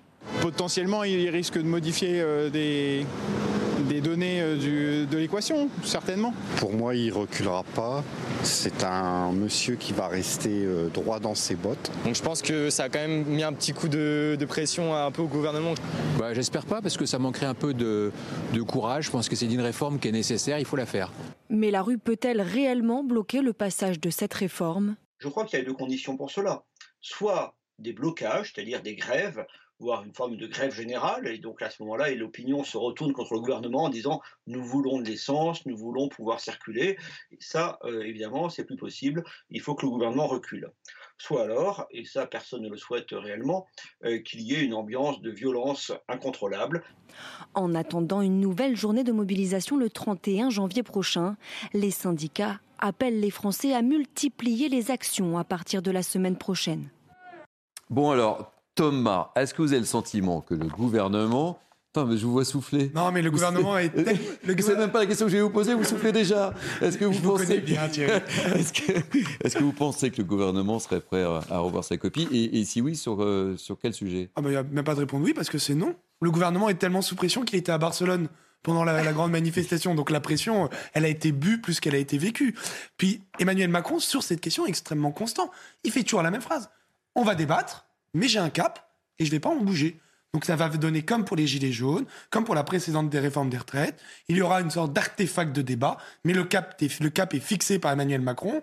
La barre est tenue par son Premier ministre euh, Elisabeth Borne. Et la, la- la réforme passera. Marc?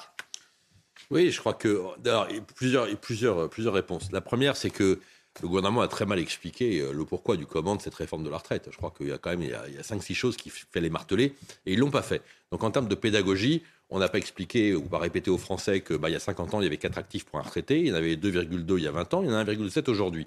Entre-temps, la durée de vie a augmenté de 16 ans, etc. etc. S'il coûtait 200 milliards la retraite il y a 20 ans, ça en coûte 345 aujourd'hui. Alors on vous dit oui, mais il n'y a que 10 milliards de déficit. Ah oui, forcément, on a, on a, on a levé 140 milliards d'impôts. Voilà, donc en réalité, c'est une catastrophe, euh, le système de la retraite aujourd'hui. La réalité, c'est qu'on ne l'a pas expliqué. Mais là où le gouvernement a fait, à mon avis, une erreur qui est, grave, c'est qu'il s'est gardé, il n'a rien gardé en stock pour lâcher euh, aux manifestants ou pour lâcher demain l'Assemblée. C'est-à-dire que aussi bien sur la mise en place de, cette retraite à 64 ans, la progressivité, il l'a déjà lâché. Euh, sur la pénibilité, il a déjà tout prévu. Je ne vois pas ce qu'ils vont pouvoir lâcher aux manifestants pour essayer de trouver un motus vivendi qui convienne à tout le monde. Ça va être très compliqué. Allez, cette enquête qui nous interroge sur notre rapport au travail. Regardez, 35% des Français préfèrent rester au chômage plutôt qu'être malheureux dans leur emploi.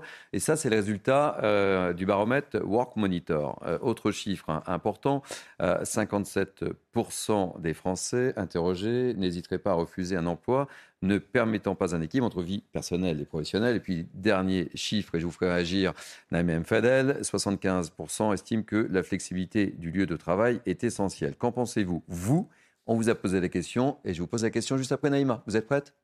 Ok, je vous pose la question après. Ça m'est arrivé de voir des gens qui étaient, euh, qui étaient un peu fiers de dire, moi je rien, si vous me permettez l'expression. Je pense qu'il y a des gens qui, sont un peu moins concernés par le travail, mais euh, une perte de la valeur travail, je ne trouve pas, non. Oui, elle se perd. Elle se perd. On est trop assisté en France. Donc euh, on rentre plutôt dans une situation d'assisté plutôt que d'actif. Nos arrière-grands-parents, nos grands-parents voyaient surtout le travail. Euh, ensuite, il y a une génération qui est un peu plus tournée vers le loisir. Et là, on est vraiment sur de l'équilibre pro-perso. Euh, démontrer. C'est-à-dire que maintenant, ça devient une exigence, euh, une exigence en entretien. C'est exprimé. Euh, avant, on n'osait peut-être pas le dire. Naïma, interrogation orale. Ça vous inspire quoi? Bah, En fait, j'ai un peu de mal avec ce sondage. Qu'est-ce qui vous. Je ne pense pas que les gens ont envie d'être et de rester au chômage. Je, pense qu'il y a un problème effectivement d'accompagnement vers l'emploi à un moment quand le cœur n'y est plus et, et, le corps ne suit plus je pense qu'on a un déficit, même s'il y a des comités d'hygiène, de santé qui sont mis en place, même s'il y a la médecine du travail. Je pense qu'il y a besoin de renforcer ça. Mais je crois que, euh, moi, je crois vraiment que les Français euh, ont envie de travailler et qu'aujourd'hui, il y a des formidables réussites qu'il faut accompagner. Alors, la question aujourd'hui, est-ce qu'il faut plus accompagner vers l'emploi? Peut-être plus ça que au non-emploi, à l'inactivité. Peut-être qu'il faut revoir ça, parce que rappelons-nous que le, mouvement des Gilets jaunes, c'était à un moment les travailleurs pauvres qui n'arrivaient pas à joindre les deux bouts et qui comparaient avec ceux qui, étaient notamment au RSA et qui disaient ben, Moi, je, je m'en sors moins bien que celui qui est au RSA. Donc, effectivement, on a besoin de changer de logiciel à ce niveau-là. Inès Gauthier, je vais vous interroger dans, quelques instants, puisque cinq jours après la mort de, Tidiane, cet adolescent de, 16 ans tué dans une rixe près de son lycée d'Antier, euh, dans le Val-de-Marne, une marche blanche est donc organisée cet après-midi à 15h cet après-midi dans la commune. Regardez ce reportage de Jeanne Cancard et Fabrice Elser, et je vous interroge juste après. Je dessine des ailes d'ange parce que bah, c'est un ange qui est parti trop tôt. Pour dire au revoir à son ami, Leïla prépare des banderoles qui seront brandies cet après-midi tout au long du parcours que Tidiane faisait chaque matin pour se rendre à l'école. Il faut quand même lui faire un peu justice pour montrer aux gens qu'on est là. C'est pas quelqu'un de méchant ou quelqu'un de mal qui était très gentil, qui était toujours là. Je vais demander aux jeunes du quartier qu'ils puissent euh, venir euh, mettre leur empreinte avec de la peinture de couleur et euh, qui marquent leur prénom. On va marcher avec à la marche blanche et à la fin, bah, on va aller la donner à la famille. Pour cette marche blanche, Leïla sera accompagnée de sa maman, bouleversée par ce drame. Ce qui leur arrive, c'est une tragédie et je me dis quelque part, j'ai des enfants aussi et je pourrais être euh, pas dans leur situation. On espère que ça éveillera certaines consciences et euh, que les gens euh, feront plus attention au comportement de, de leurs enfants. À 15h, le cortège partira du domicile familial avant de se rendre devant le lycée de Tidiane, où la plupart des élèves seront présents. Je vais aller à la marche blanche parce qu'il est mort en héros, parce qu'il a voulu s'interposer entre un conflit. Il n'aurait pas dû mourir comme ça. Il avait la vie de son lui, donc euh, je vais y aller avec des amis. À travers cette marche blanche, la famille de l'adolescent souhaite aussi apaiser les tensions et appeler au calme. Inès Gauthier, vous êtes euh, psychologue. Euh, j'ai envie de vous, interroger sur, sur ce sujet. comment on peut arriver à un tel niveau de violence aujourd'hui? C'est sans limite et c'est gratuit. Ouais, vous l'avez exactement dit, c'est sans limite. C'est bien là la question. Je pense qu'il y a différents éléments qui peuvent expliquer, qui sont macro et micro. C'est-à-dire que euh, déjà, il y a une loi de psychologie sociale qui a toujours existé, qui veut que les instincts sont beaucoup plus primaires, beaucoup plus primitifs et dans l'impulsivité, dans l'agir immédiat, de manière groupale que de manière individuelle. Et dans les RICS, donc en groupe, il y a euh, toujours un leader et des suiveurs, exactement comme dans la mécanique qu'on trouve dans les viols collectifs, dans les viols en réunion. Et donc, euh, ce qu'il y a, c'est qu'il y a toujours eu ce besoin de l'être humain d'avoir un groupe d'appartenance. Donc, il y en a, ça va être des groupes de motards, il y en a, ça va être des groupes de bridge, il y en a, ça va être des groupes politiques, il y en a, ça va être des groupes de jeunes, et on va être identifié.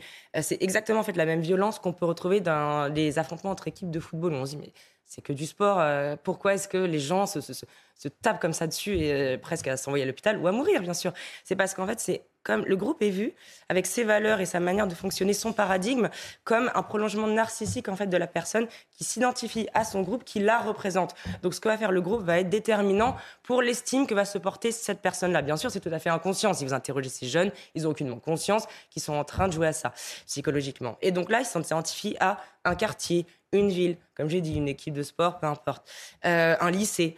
Et donc là, on retrouve ces affrontements. Ça, c'est vraiment quelque chose qui a, encore une fois, toujours existé. Maintenant, de manière contextuelle, depuis plusieurs années, on assiste quand même à une crise de l'autorité. Et euh, je pense que c'est comme, ça me permet de rebondir sur le sujet juste avant, sur euh, l'accès à l'emploi. Effectivement, je pense que vous avez raison.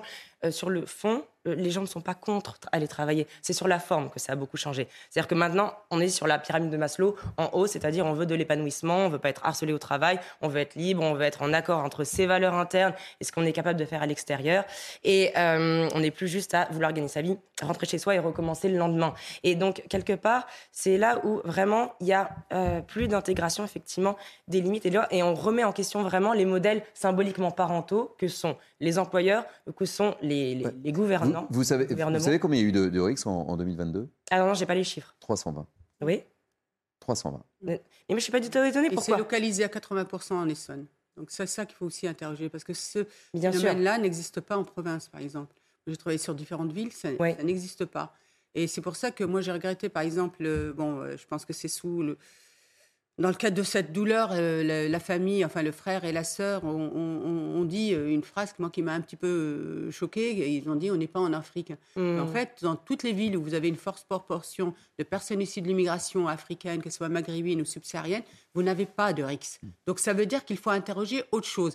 Et, euh, et moi, j'ai pu. euh, Enfin, je, je vous ai parlé d'une personne, hein, Ouais, j'espère ouais. qu'elle pourra euh, On en- euh, témoigner. aussi. Mais cette personne-là a fait un, un livre en 2008 et elle parle très bien de ça. Et elle parle en fait que c'est devenu en héritage sur, Mhm. ces- sur cette, euh, ce département. C'est un peu en héritage. Ça remonte à loin. Et les petits frères sont en héritage de, cette, euh, de ces conflits. Inès, euh, c'est un des, des créneaux euh, forts, et, et- et je le comprends, de, de Naïm Fadel. Il y, a, il y a une responsabilité parentale dans, dans cette situation-là. Et pourquoi on en arrive à, à 320 RX en, en 2022 Vous voyez, là, le budget de l'armée, 400 milliards, c'est très bien d'armer les gens. Mais en amont, l'apprentissage, effectivement, des limites, d'endiguer l'impulsivité du petit bébé qui, lui, naît, c'est une boule de pulsion. Il a envie de faire ce qui lui passe par la tête. Il est dans l'agir immédiat. Là, on peut parler d'un point de vue sociétal, euh, ethno- ethnique, tout ce qu'on veut. Moi, c'est pas mon rôle. Moi, je viens de parler d'un point de vue psychologique. Ce qu'il y a dans le psychisme de quelqu'un qui est capable d'une telle violence, c'est une non-intégration des limites et de, de la frustration du réel qui vient vous limiter et vous dire tu ne peux pas faire n'importe quoi, tu ne tueras point, tu ne voleras point, etc. Ça, c'est pas intégré. Et vous savez à quel, euh, à quel âge ça s'intègre normalement, ce type de limite Non, vous allez nous le dire Deux ans. Ouais, Deux ans voilà. Deux ans, Mais, deux ans et demi. pour, pour rejoindre ce que vous venez de dire, Inès, moi j'ai fait un webinar. Il y avait différents acteurs et effectivement, ils ont tous parlé de cette question de. En fait, il y a de vraiment- l'autorité et de la fermeté. Mais Pardon. absolument. C'est-à-dire qu'en fait, d'un point de vue psychologique, il y a une incapacité à penser. La pensée, c'est se projeter dans l'avenir avec les conséquences de nos actes. Ils sont dans l'agir immédiat. Et donc, euh, c'est vraiment comme des enfants qui euh, font quelque chose parce que ça leur passe par la tête. Et ensuite, euh, peut-être, à la limite, ont des regrets, etc. Donc, il faut cadrer. Mais en amont, moi, je suis spécialisée dans l'accueil de personnes qui ressentent des fantasmes sexuels, déviants, illégaux et qui viennent me voir avant de passer à l'acte. Merci Pour ne beaucoup. pas avoir à passer à l'acte et penser aux conséquences, effectivement. Donc, vraiment, la prévention avant de réparer. Merci, merci beaucoup euh, Inès Gauthier. Je rappelle que vous êtes euh, psychologue et c'est important d'avoir euh, votre témoignage sur cette affaire que, l'on suivra évidemment cet après-midi. On va marquer une pause et puis ensuite, vous savez quoi? On va parler des 400 milliards d'euros pour l'armée. C'est un sujet pour vous, Marc Varno, je crois. Euh, à tout de suite, vous êtes bien sur CNews et c'est News Weekend. Il est 13h30, vous êtes bien sur CNews. C'est la dernière ligne droite de News Weekend. On se retrouve dans quelques instants avec mes grands témoins, mais tout de suite, place à l'info avec Augustin Donadieu. Une marche blanche aura lieu à 15h dans le Val-de-Marne en hommage à Tidiane, ce lycéen de 16 ans tué devant son lycée à Thiers au cours d'une rixe lundi dernier. La marche blanche partira du stade de Thiers jusqu'au lycée Guillaume Apollinaire où l'adolescent était scolarisé. Suite à ce drame, quatre mineurs ont été placés en détention provisoire. La barre du million d'entreprises créées franchit en 2022 1 72 000 créations d'entreprises l'année dernière, plus 2% par rapport à 2021. Alors parmi les nouvelles entreprises, 61% l'ont été par des auto-entrepreneurs, mais ce chiffre est à relativiser car la hausse des créations va de pair avec l'augmentation des radiations. 428 000 entreprises ont effectivement été radiées l'année dernière.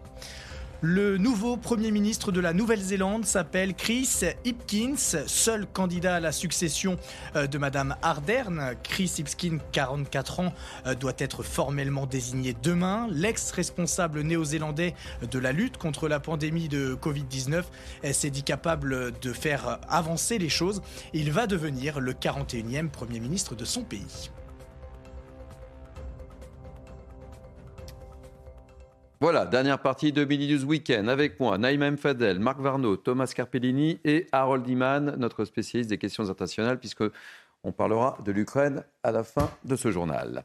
Un chiffre à présent. 400 milliards d'euros, ce sera le budget de l'armée jusqu'en 2030, annonce faite euh, par Emmanuel Macron hier lors de ses vœux aux armées à Mont-de-Marsan. Euh, cette nouvelle loi de programmation militaire était évidemment très attendue. Explication d'Amina Datem.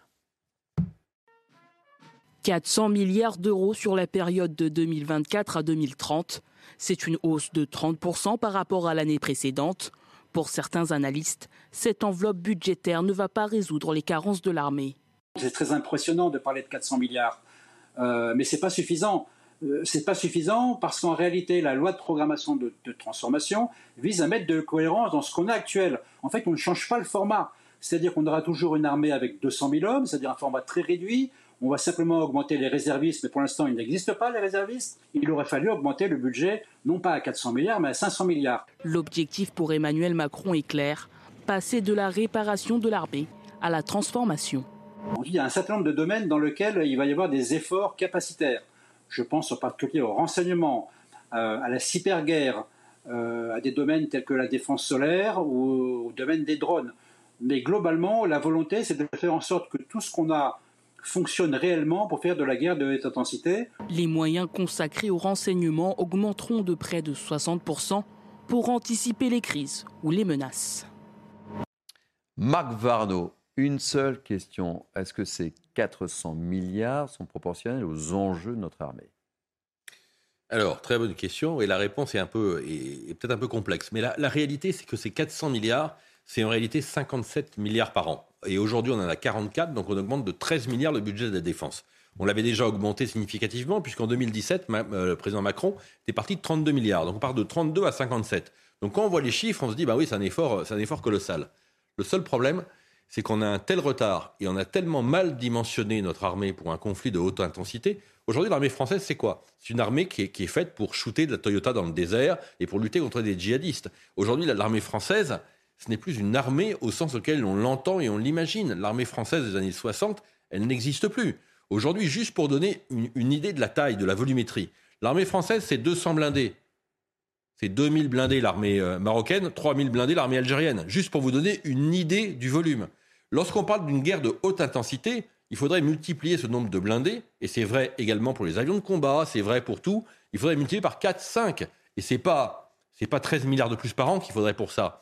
C'est une enveloppe sans doute de 100 milliards supplémentaires, juste pour rattraper le retard de matériel. La deuxième question qui, peut se poser, qui, se pose, qui va se poser également, c'est qu'au-delà de ça, est-ce que nos industries de défense sont aujourd'hui en capacité de pouvoir relever ce, ce challenge? Et la réponse, malheureusement, c'est certaines oui, on les connaît, les Dassault, les Nexter, mais d'autres absolument pas. Et d'où se pose d'ailleurs la question aujourd'hui de savoir si même on peut encore redimensionner l'armée française pour arriver à une taille critique qui nous permettrait de faire face à un conflit de haute intensité. Enfin et surtout, on a une armée avec 200 000 soldats.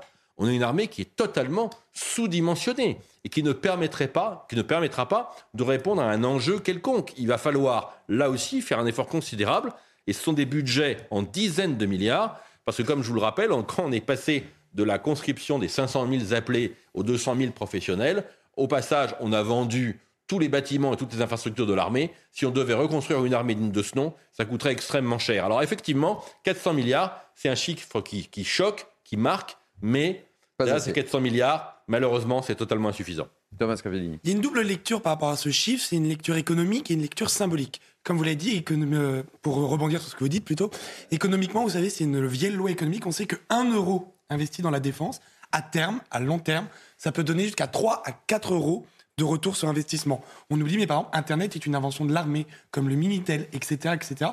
Donc Emmanuel Macron fait également, euh, par cette injection euh, d'argent de liquidité dans les armées, fait aussi un pari justement pour doper notre industrie de pointe. La deuxième, euh, le deuxième paramètre, c'est la dimension symbolique. On sait qu'Emmanuel Macron a un lien très compliqué avec les armées. On se souvient que lors de son premier mandat, son acte fort, le mois de l'été, c'était la démission du général de Villiers. Donc, il sait, on sait tous qu'il a un lien assez tendu avec les armées que Marivaux aurait dit euh, qui trop embrasse mal étreint.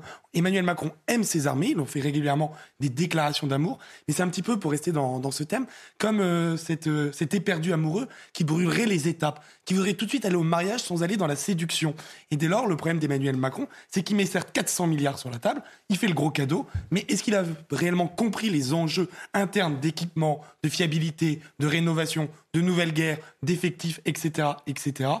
Malheureusement, les militaires disent que non. Alors, je crois qu'il y a un élément qu'on peut, rajouter, parce que ça, c'est la motivation non dite et l'information secrète que les politiques français cachent, mais une des grosses motivations, je dis, c'est le réarmement de l'Allemagne. Il faut quand même en parler, mmh. puisque l'Allemagne a voté un budget de 100 milliards d'équipements, plus 70 milliards de budget pour la défense.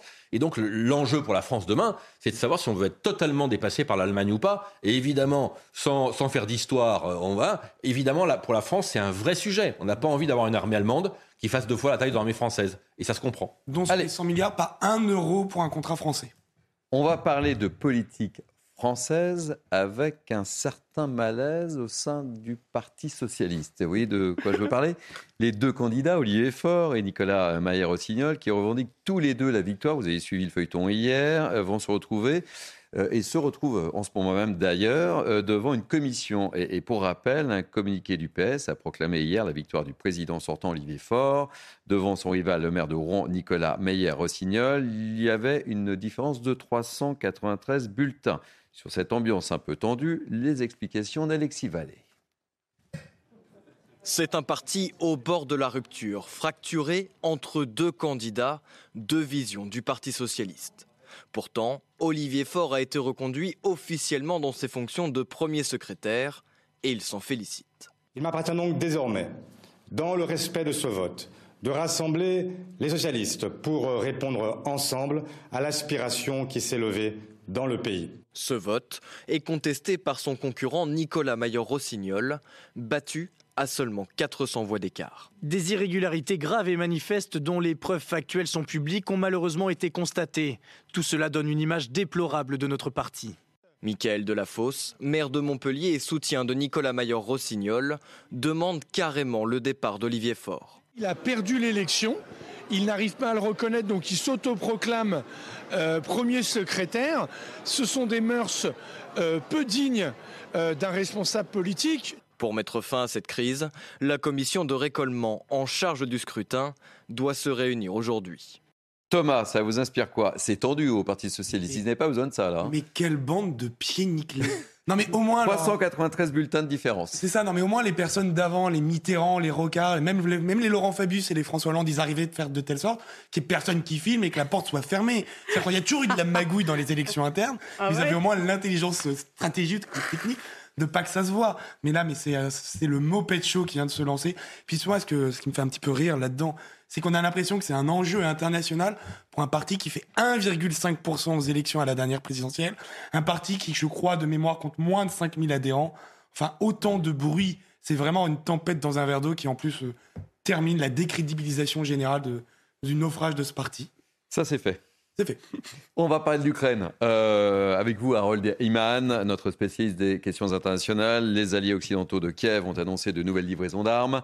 En revanche, ils ne sont pas parvenus à s'entendre sur la livraison de chars lourds, Harold. Alors, euh, le président Zelensky euh, n'est pas vraiment déçu, ni son ministre de la Défense. C'est un peu paradoxal. Zelensky voulait des centaines de chars lourds des modèles lourds comme le Léopard 2 allemand, qui est le meilleur au monde, ou le Challenger britannique. bon, il n'a pas trop parlé des Leclerc, mais ça rentre dans l'eau quand même.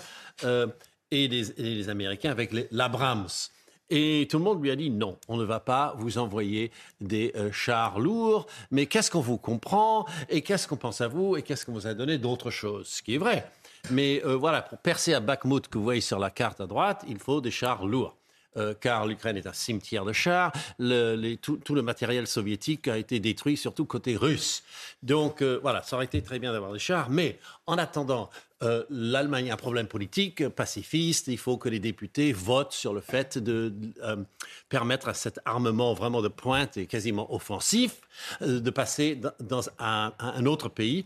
pour l'instant, il se tâte. Et il y a beaucoup de pays qui ont aussi acheté des Léopard 2, une douzaine au moins, et eux, ils sont prêts à donner cela à l'Ukraine. Mais là encore, les Allemands ont dit Ah non, non, non, non, dans le contrat, il faut nous demander la permission. Donc tout est bloqué. Alors, qu'est-ce qu'ils ont fait? Les Polonais, ils ont dit bah, que les Ukrainiens viennent s'entraîner en Pologne sur ces Léopard 2 en attendant que les Allemands se décident. Et une fois que les Allemands se décident et les Américains se décident et tout le monde se décidera, il y aura sans doute quelques chars. Attention, les Britanniques ont quand même dit on vous donne 14, pas énorme, 14 chars Challenger. Marc une petite réaction là. Oui, c'est-à-dire qu'on n'est pas sur des sujets des canons César. Par exemple, quand on donne 14 canons César, on forme, des, soldats ukrainiens et puis on livre les canons et les munitions et puis ça. Non, les chars lourds, il faut une infrastructure extrêmement lourde. Et donc c'est clair que pour les pays occidentaux, au-delà du matériel qui lui peut changer les choses sur le champ de bataille, il y a une implication qui est beaucoup, beaucoup plus forte. Hein.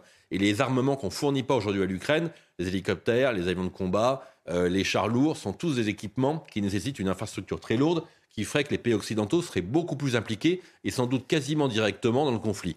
Donc, d'où la prudence. le dernier point, c'est que c'est vrai que ces armements pourraient permettre à l'Ukraine d'avoir une posture offensive. Et jusqu'à présent, les pays occidentaux souhaitent tout sauf cela. Donc on évite jusqu'à la dernière seconde d'équiper l'Ukraine avec du matériel trop performants qui leur permettraient de, prendre l'offensive, alors qu'aujourd'hui, ils sont principalement en défensive.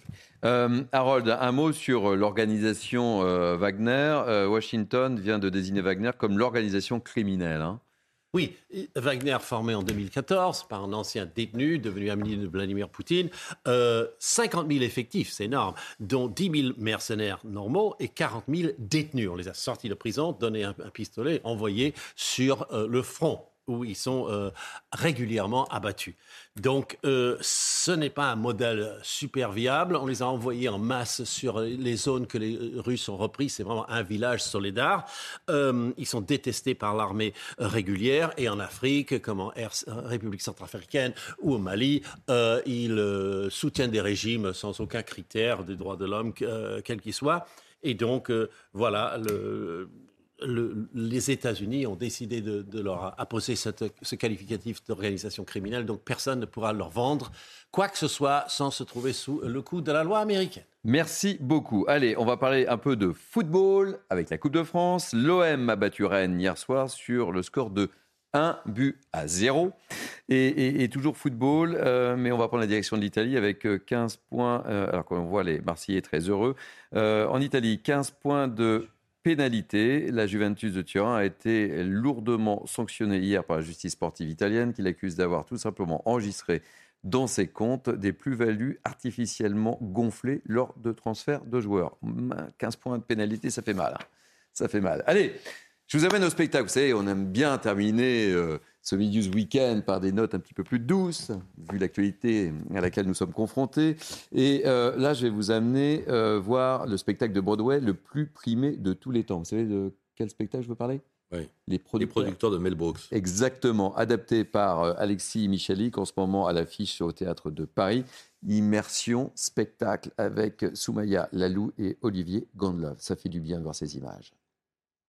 Quand je serai un producteur après 50 ans de succès mondial, le scénario des producteurs est mis en scène en France pour la première fois. C'est l'histoire d'un producteur en manque de succès et d'un comptable malhonnête. Dans certaines circonstances, un producteur pourrait gagner plus d'argent avec un four qu'avec un succès. Les deux hommes s'associent pour mettre en scène la pire représentation jamais écrite afin de remporter le pactole de l'assurance.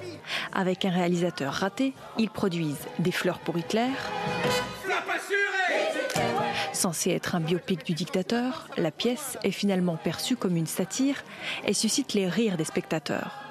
En tout deux heures sans entracte, de spectacles burlesques intenses, hauts en couleur et en strass. C'est vrai que c'est un véritable marathon. On a quelques petites pauses en, coulisses, mais vraiment histoire de boire un coup d'eau, de voilà. Euh, mais vraiment pendant deux heures, on a beaucoup de changements de costumes, euh, de perruques. Euh, on passe d'un rôle à un autre. Moi, par exemple, j'ai un changement de costume qui se fait en cinq secondes sur le côté de la scène avec une habilleuse. je passe une petite vieille avec un déambulateur à nouveau à Oula avec la robe, la perruque, le glamour. Donc c'est vrai que c'est il faut être en, bonne forme pour tenir ce spectacle. Un spectacle qui nécessite un long moment d'entraînement pour les 16 comédiens. On a un échauffement euh, corporel, on a un échauffement vocal, et ensuite on a des notes. C'est-à-dire que soit le metteur en scène résident, soit euh, le chef d'orchestre nous donne des notes. On a un quart d'heure, on va dire, de euh, refaites-moi ci, refaites-moi ça, ça quand tu fais ci, voilà, de notes. Et puis après, on a une heure de préparation. Les spectateurs ressortent avec le plein d'émotions. Oh, je sais pas quoi dire, c'était très bien. Je suis très ému. Merci encore. Le rythme, euh, voilà, un rythme effroyable, une mise en scène euh, extraordinaire.